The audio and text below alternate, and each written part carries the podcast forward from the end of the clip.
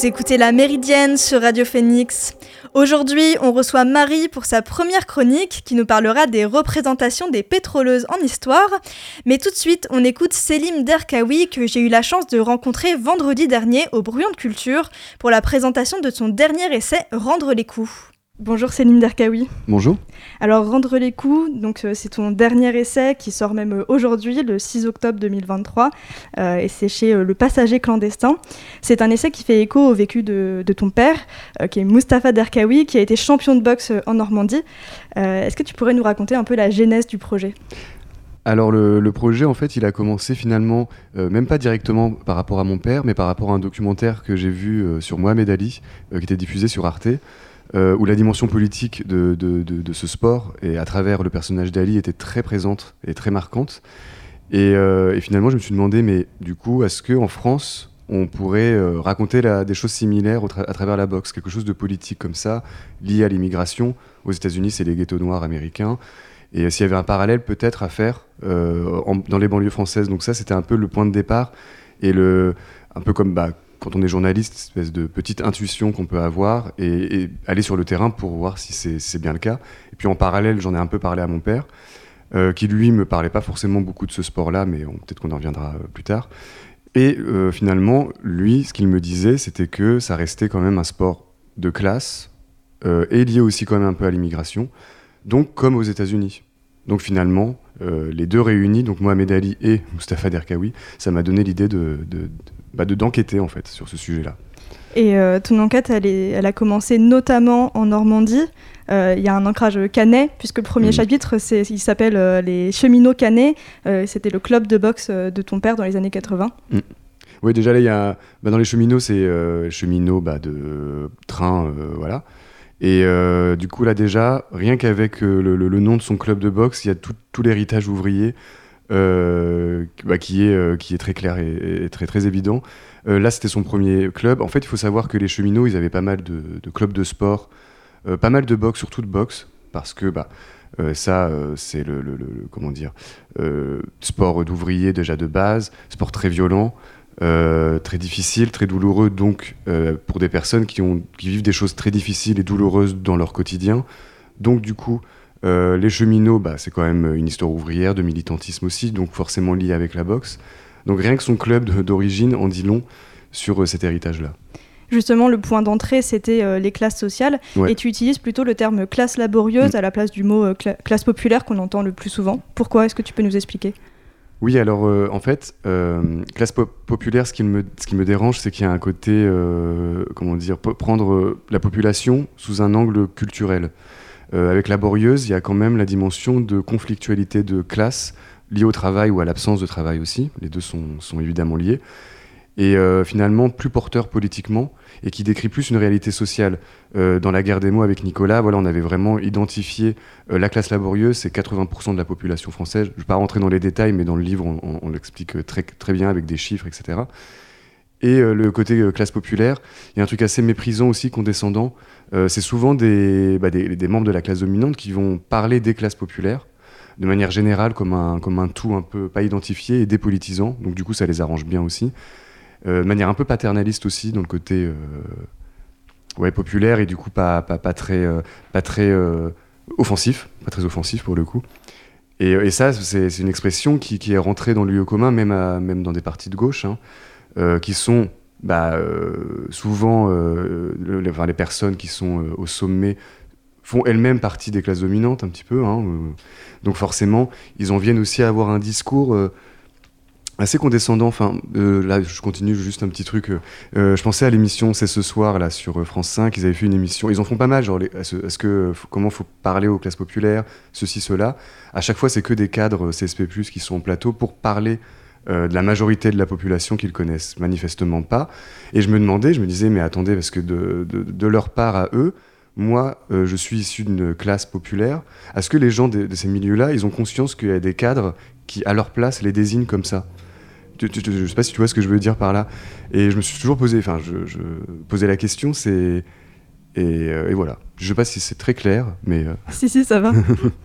et dans ton livre, tu fais le lien entre boxe et travail, mais j'ai aussi la sensation qu'il y a un, lien entre boxe et foyer, et même boxe et, famille. les coachs sont parfois considérés comme des seconds pères, le ring, il est assimilé à une maison de substitution. Mm. Il y a quelque chose de profondément intime dans la boxe? Ouais, alors oui, à la fois intime et politique, ouais, pour le coup. Bah, de toute façon, les deux sont souvent liés. Et là, pour le coup, tu vois, quand tu décris par rapport au coach la figure tutélaire, c'est finalement des, choses que tu retrouves pas à l'école qui te renvoient euh, bah, bah, du mépris de classe parfois. Enfin, l'éducation nationale, plutôt l'institution, plutôt que les profs. C'est bien de distinguer euh, les deux. Euh, qui te renvoie, qui te renvoie de, l'échec, de l'inégalité sociale en permanence, au travail aussi, des, des, conflictualités que tu peux avoir avec ton patron, etc.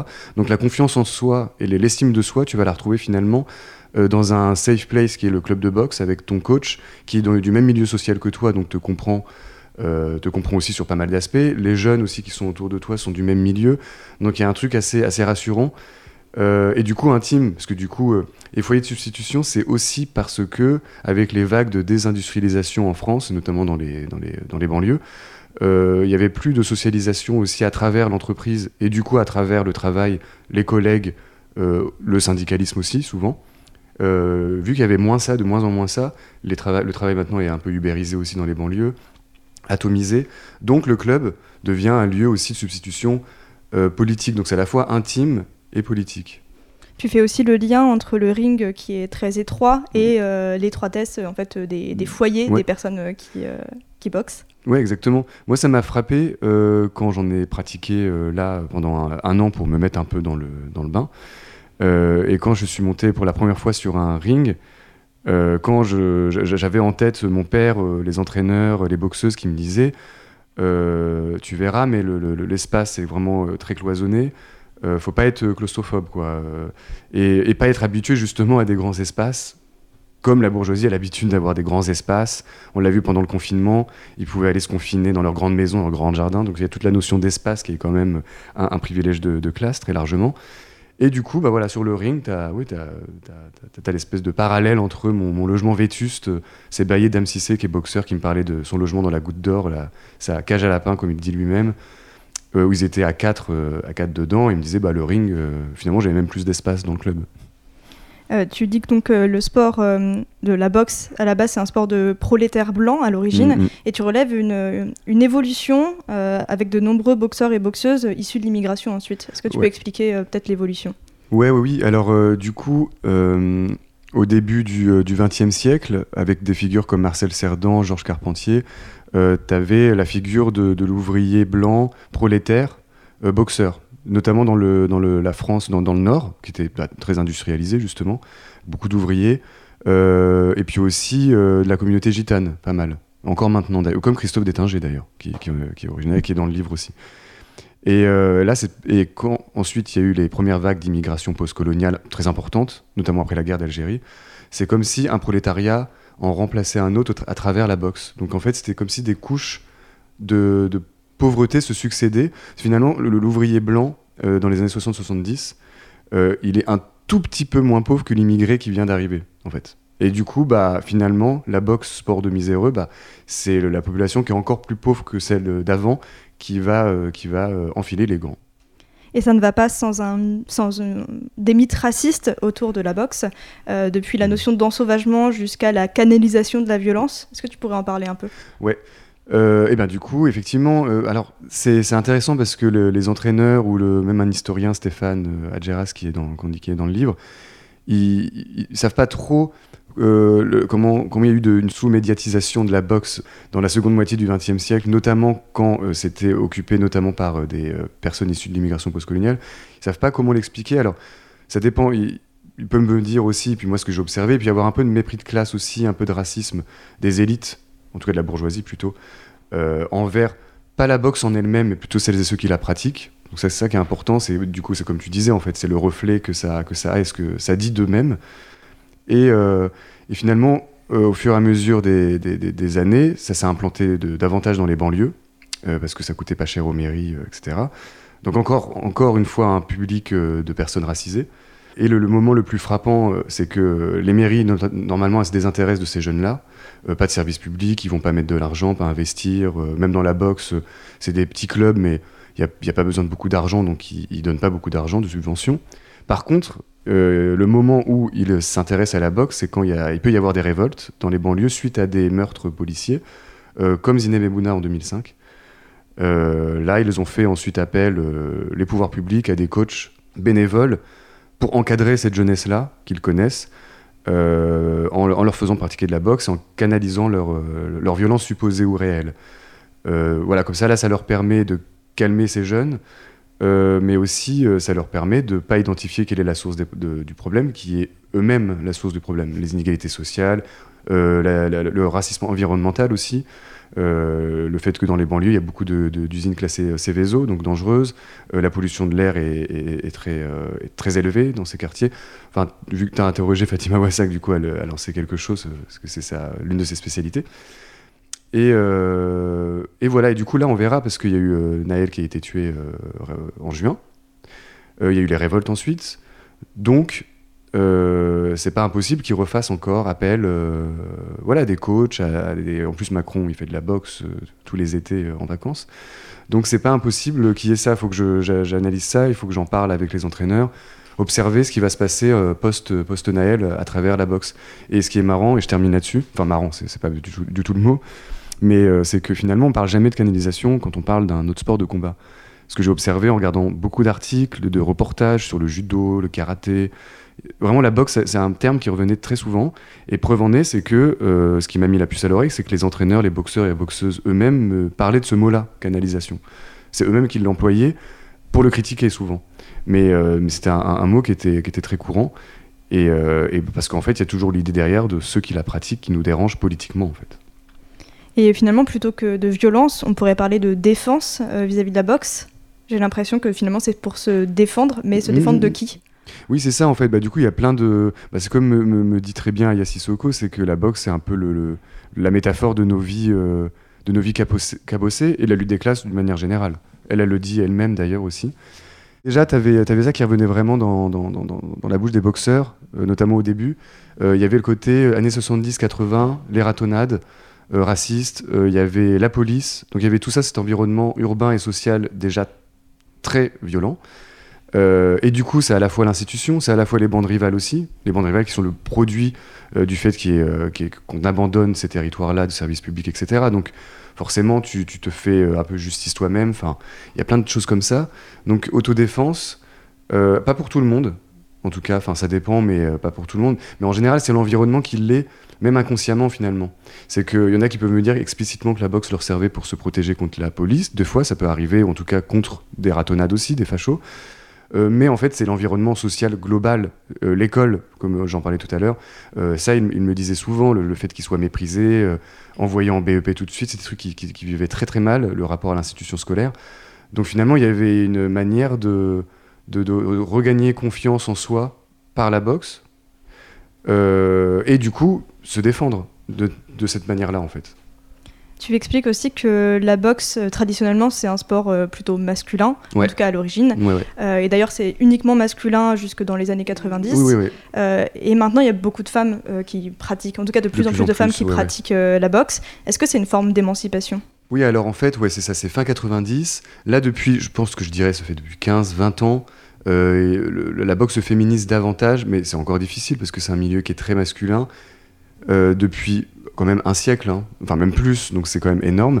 Et comme euh, le dit, bah, je la cite à chaque fois parce que sa phrase est, géniale, la philosophe Elsa Dorlin, qui avait fait un podcast d'ailleurs au sujet des, boxeuses, des femmes boxeuses, et elle avait dit entrer dans une salle de boxe pour une femme, c'est déjà un geste politique.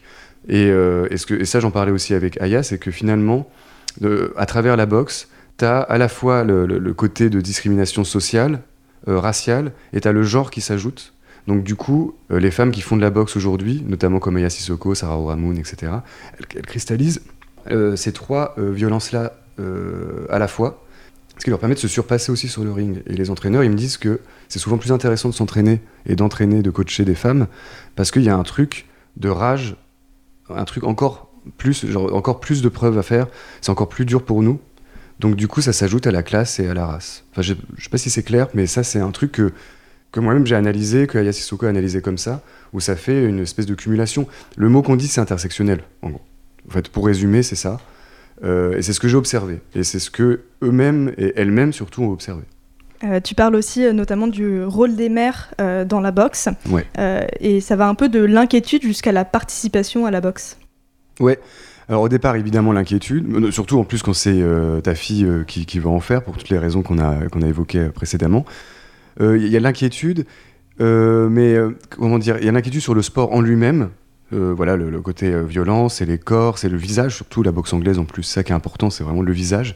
Et euh, de l'appréhension, puis peu à peu, euh, en en discutant avec euh, les boxeurs et les boxeuses, euh, en parlant du cadre euh, du, club, euh, comme je te disais tout à l'heure, sur le côté safe, où il y a des gens du milieu un peu similaire. On parle de notre taf aussi, pas mal. Euh, le coach aussi, qui est, qui est parfois je pas, être un ami ou, le cousin d'un cousin ou d'un pote dans le quartier, en fait. C'est un peu des, petits réseaux comme ça, comme dans un petit village, c'est exactement pareil. hein. Donc forcément, là, ça commence euh, peu à peu à, rassurer. Et euh, là, ce qui se passe, c'est que ce qui est organisé là cet été, enfin tous les étés d'ailleurs, euh, avec les femmes des quartiers populaires qui emmènent leurs enfants pour elles-mêmes faire de la boxe et leurs enfants aussi. Donc ça, j'en parle. bah, c'est d'ailleurs c'est le début du chapitre sur sur les femmes boxe aussi. Euh, et ça, c'est aussi euh, d'une manière de leur redonner confiance en soi. C'est ce que me disait la, celle qui organise euh, qui organise ça régulièrement. Puis il y a toujours le truc de mère des quartiers. C'est une- une- un objet purement politique. Bon, je vais, je reciter Fatima Wassak, mais elle a écrit un bouquin sur la puissance des mères, donc typiquement, c'est exactement ça. Et, pourquoi? Parce que, bah, comment dire, quand il y a une, par exemple, très clairement une violence policière et surtout qui touche des jeunes, des jeunes hommes, qui après euh, prend, euh, prend acte de ce qui se passe et, le, et en fait quelque chose de très politique, ce sont les mères et les sœurs des défunts. Donc c'est pas anodin qu'il y ait cette association-là qui, qui- amène les femmes aussi à pratiquer de la boxe, un peu d'autodéfense aussi, enfin tout est mélangé. Et parfois on y va, on se dit que c'est pas pour ça, mais inconsciemment, il y a, y a y a- de ça qui joue. On fait pas de la boxe pour rien. À la fin de ton essai, tu parles un peu du réemploi euh, de la boxe par euh, des classes sociales plus élevées. Ouais. Euh, et tu emploies d'ailleurs le terme de gentrification. Ouais. Et tu dis même que dans ces clubs gentrifiés pour des classes populaires plus élevées, après chaque séance, on abandonne les gants. Donc c'est pas du tout la même pratique de la boxe. Oui, exactement. Eux, après, après chaque séance, ils, ils vont pas dans leur cage à lapin, enfin voilà, dans leur petit appart, pas du tout. Euh, ou alors à Paris, mais ils vivent dans Paris, donc ce qui est déjà maintenant, quand même, on peut le dire, un luxe, hein, enfin largement. et, euh, et en fait, c'est des clubs qui sont euh, très individualistes, très libéraux, c'est-à-dire en fait, tu combats pas au corps à corps, tu as des sacs disposés, tu as de la musique électronique, enfin il y a un truc très superficiel, très narcissique, très instagrammable aussi parce que du coup il te pousse à instagrammer le moindre moment avec les gants qui sont tout neufs, tout propres. Ce que je dis dans le bouquin, tu es vraiment un touriste de la boxe. Tu l'es à la, à la fois au niveau du sport, mais aussi au niveau de ta classe, et que t'as pas de démons, t'as pas de choses à combattre comme ça, donc t'as t'as- pas à faire ça. Sauf que là, ils le font de manière, euh, euh, voilà, euh, pas, pas en face à face. On comprend pourquoi, parce qu'il faut vraiment avoir la niaque et avoir vécu des trucs pour monter sur un ring. Donc eux, non. Donc ils tapent dans des sacs. Donc pourquoi pas Moi, je pourrais m'arrêter là, me dire pourquoi pas si ça existe. Moi, ce qui me dérange, c'est que depuis 15 ans que les classes dominantes se mettent à la boxe, donc tu as aussi Édouard Philippe, Olivier Véran, etc., c'est que il y a quelque chose qui est de l'ordre aussi de la- l'appropriation culturelle de classe. Et pour eux, c'est une manière de se raconter euh, qui sont un peu comme nous. On fait de la boxe, c'est cool. Je sais que Macron, voilà, euh, pendant l'entre-deux tours euh, face à Marine Le Pen, il avait enfilé les gants dans une banlieue. Donc ils sont, ils sont, faut pas non plus, enfin ils, sont- très conscients de ça. Ils savent très bien ce que ça représente la boxe. Il- la preuve, Macron on le faisait dans un quartier populaire pour draguer l'électorat des banlieues, euh, pour battre Marine Le Pen. Donc il sait très bien que la boxe a cette signification-là. Donc en faire et le mettre en avant. euh, chez eux, c'est une manière aussi d'invisibiliser la lutte des classes et leur responsabilité là-dedans en tant que classe dominante. C'est qu'en fait, c'est comme s'ils racontaient un parcours de transfuge de classe, qu'eux aussi ils ont vécu des trucs durs, euh, etc. Et, ça, c'est un phénomène que j'ai aussi observé euh, dans une enquête que j'avais faite pour Frustration sur la mode euh, du, jog- du jogging du cité au, au, bleu de travail ouvrier. En quoi la classe est une affaire de classe, c'était ça le titre. Et, là, je parlais de pareil, au niveau de la mode, c'est les mêmes effets que pour le sport, c'est comment tu t'accapares pour mieux dépolitiser cet objet-là. Et puis comme si finalement, à partir du moment où tu as Edouard Philippe qui fait de la boxe, c'est un sport qui est mieux vu. Parce que comme je disais précédemment, finalement, c'est pas la boxe qui dérange en soi la violence, etc. C'est celles et ceux qui la représentent.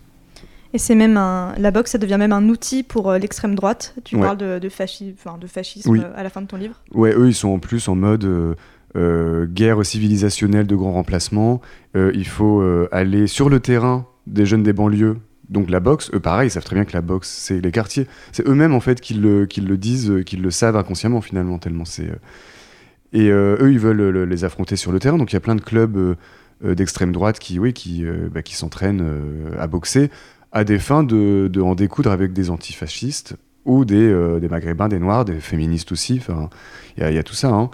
Euh, il y a plein de youtubeurs, Papacito que je cite dedans. Euh, ils, ont, ils ont des clubs, ouais, des clubs soit officiels, soit c'est des espèces de cafés où voilà, ils s'entraînent même dans, des parcs à Paris. Donc tu peux tomber dans un parc parfois où tu as cinq fachos qui boxent ensemble. et du coup, une réappropriation qui est un peu similaire avec les classes dominantes, mais qui est évidemment pire que euh, le bobo euh, qui va euh, dans une salle où il y a de la techno, machin. Évidemment, là, quand c'est des fascistes, tu sais très bien ce que ça signifie de manière très concrète, physiquement. Même si ils sont quand même extrêmement lâches, et c'est ce qui fait aussi en partie partie de leur ADN.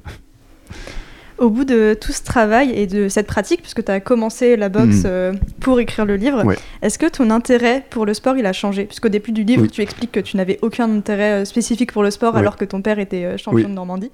Ça a changé un peu Oui, du coup, ça a complètement changé. Là, je me dis, en plus, il y a les JO quand même l'année prochaine, donc c'est encore plus important, politiquement surtout, évidemment. oui, ça a changé. moi, c'est juste aussi que je m'y, j'avais pas, c'est pas que j'avais pas le temps de m'y intéresser, mais J'étais sur d'autres sujets. Là, par exemple, j'avais fait l'enquête sur la mode. Enfin, il y avait toujours l'angle de classe. Le sport, je savais qu'il y, avait, euh, y avait ça. Il y avait une histoire populaire du football de Michael Correa. Enfin, il y avait tout ça quand même, donc je, le sentais. Euh, mais aussi, c'était par manque de temps, oui, d'intérêt, de, de, priorité. On a chacun nos, nos spécificités.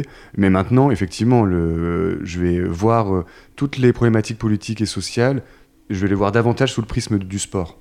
Parce que là, je me suis rendu compte à quel point c'était important. Moi, j'en ai fait aussi quand j'étais ado, et c'est pour ça que pour Ruffin, c'est quelque chose d'important aussi, les petits clubs euh, euh, qui ferment euh, dans les campagnes, à quel point c'est un moyen de tissu social très important, politique, et, et du coup, pour toutes ces raisons-là, je suis très content parce que je, vais pouvoir enfin, comment dire, incorporer du sport dans mes analyses de classe. Merci beaucoup, bah. On, on, peut retrouver ton livre Rendre les coups, boxe et lutte de classe en librairie dès aujourd'hui. Bah, merci à toi, parfait. Merci. La Méridienne, ça continue, mais avant cela, je vous propose une pause musicale. Cette fois, c'est Victory de Médine, mentionnée par Selim Derkaoui à la fin de son livre.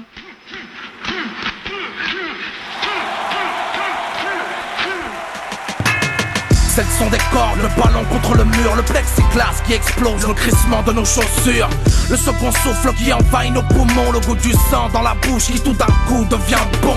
Pour nous avoir, faudra nous arracher la langue. Ou bien nous prendre tout ce qu'on a et puis faire face à nos gangs sur le ring. Nos plaques sous nos gants, nos black bands. Mandela contre Homeland et Balboa contre Clubber Lang. On garde haute face au crochet du diable. Envoie l'ennemi au tapis lorsque j'ai balancé mon diable. Ça passe ou ça casse pour reprendre le titre. Tous les moyens restent bons, mais pas sans l'œil du tigre.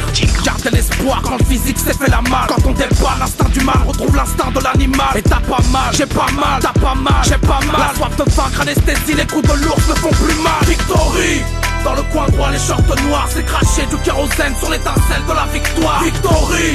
Là où personne ne jette l'éponge, on les reprises durent une vie jusqu'à ce que l'adversaire s'allonge. Victorieux dans mon milieu et dans toute situation On du cœur à l'ouvrage, de la rage dans l'action. En plus de l'œil du tigre, on a la voix du lion. Victory, mon garçon, victory, dans mon sang, victory! Moi un peu gros petit peu, frappe-moi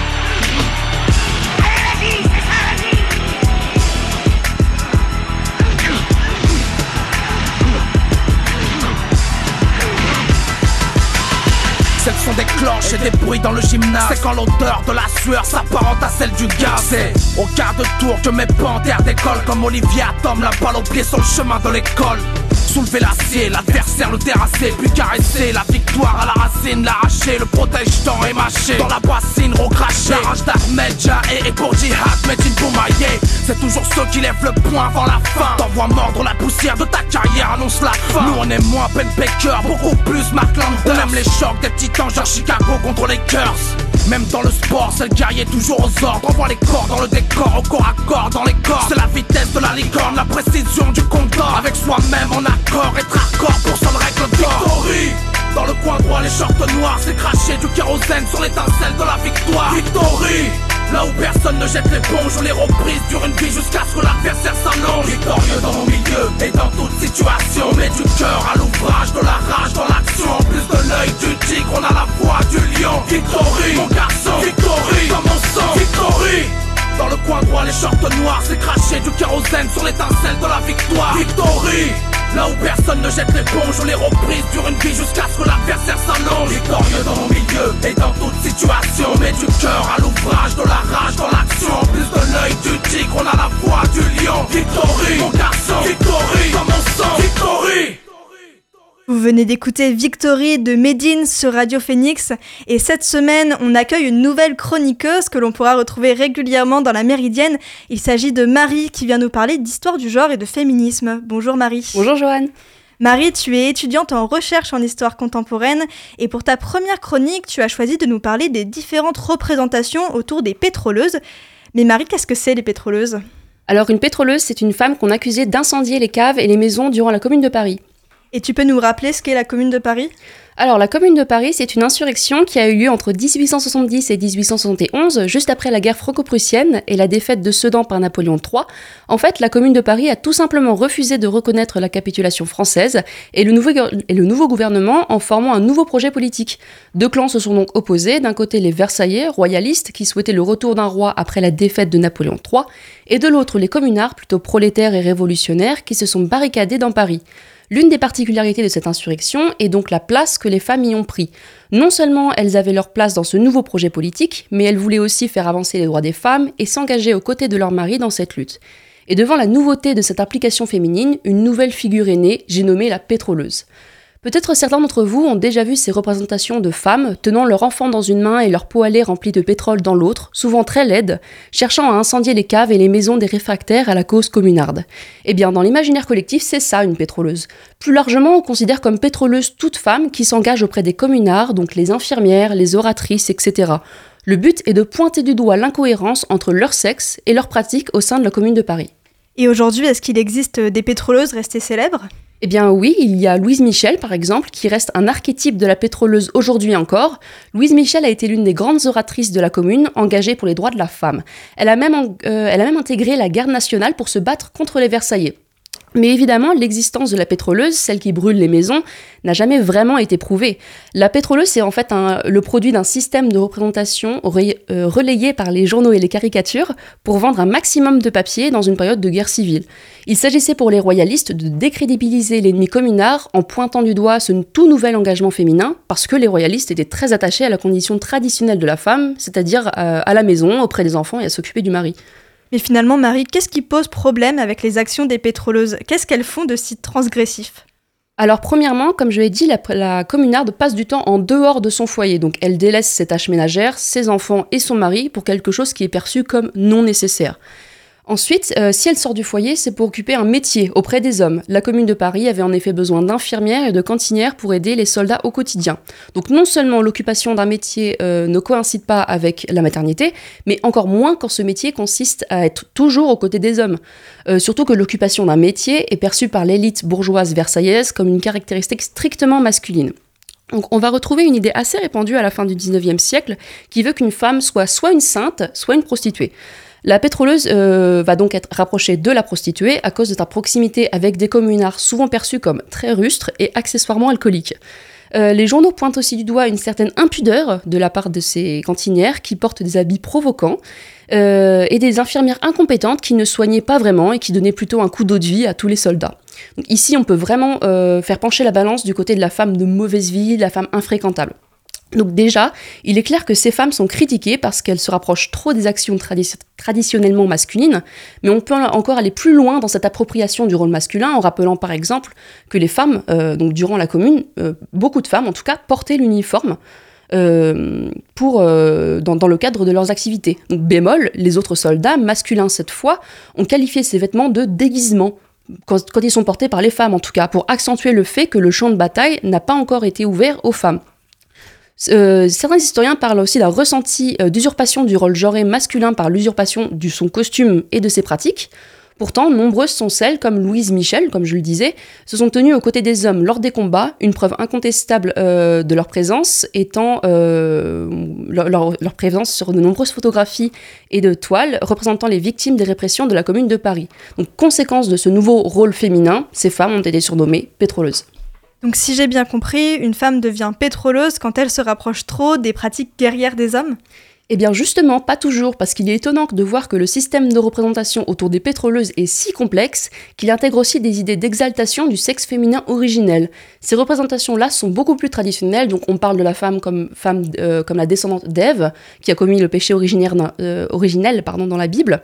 On parle aussi d'une nature féminine très émotive et plutôt tournée sur la consommation de plaisirs irraisonnés, et on croit toujours au XIXe siècle qu'une femme est vraiment femme quand elle refoule toutes ces tendances féminines dites naturelles, sans quoi elle peut carrément être considérée comme femelle et même comme chienne enragée, pour citer un conte parisien de l'époque de la commune justement. On va même jusqu'à les qualifier de monstres. Donc là, on va diversifier un peu les références, hein, euh, de la mythologie grecque avec les furies, par exemple, à l'enfer chrétien avec des femmes ivres de fumée et de sang, et d'autres monstres sortis des flammes de l'enfer. Pour finir cette chronique, je voulais souligner à quel point la figure de la pétroleuse trouve une résonance importante aujourd'hui. Récemment, on reconnaît enfin les travaux de l'historienne Edith Thomas, dont je me suis beaucoup inspirée d'ailleurs, à propos des pétroleuses et de leur procès. Dans les années 70, ce sont aussi certaines, euh, certaines féministes françaises qui reprennent le terme de pétroleuse dans leur lutte. Je finirai par citer une professeure en sciences du langage, donc Dominique Lageorgette, qui va jusqu'à comparer les pétroleuses avec le mouvement drag en ce qui concerne leur travestissement vestimentaire. On peut même aller plus loin et mentionner toute cette transgression sociale, politique et sexuelle qu'incarnent les pétroleuses vis-à-vis de la figure de la femme parfaite. Merci beaucoup Marie et félicitations pour ta première chronique. On aura la chance de te retrouver un mercredi sur deux dans la Méridienne. Vous écoutez la Méridienne sur Radio Phoenix. Dernière rubrique de l'émission, ma recommandation du jour. Et aujourd'hui, dans la lignée de l'interview de Selim Derkawi, je vous propose de découvrir le travail de Fatima Wassak. On l'avait reçu dans la Méridienne le 19 septembre. N'hésitez pas à écouter les replays pour découvrir son dernier essai Pour une écologie pirate, publié en 2023 chez La Découverte. La méridienne, c'est terminé pour aujourd'hui. Merci encore à Selim Derkawi d'avoir accepté mon interview. Merci à Marie pour sa toute première chronique. Merci à Lucas, à la technique, à Emmanuel d'avoir monté mon interview.